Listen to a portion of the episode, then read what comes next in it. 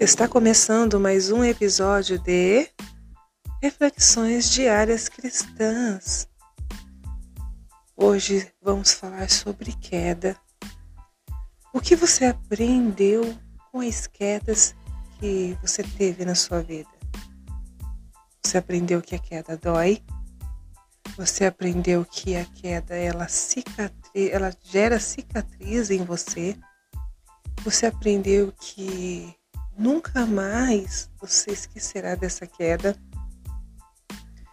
Você também aprenderá que esta queda te traz sensações, sentimentos e que durarão para o resto da sua vida.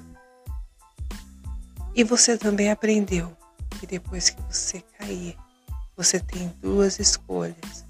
Ou você permanece no chão, ou você levanta todas as consequências que você teve durante a queda.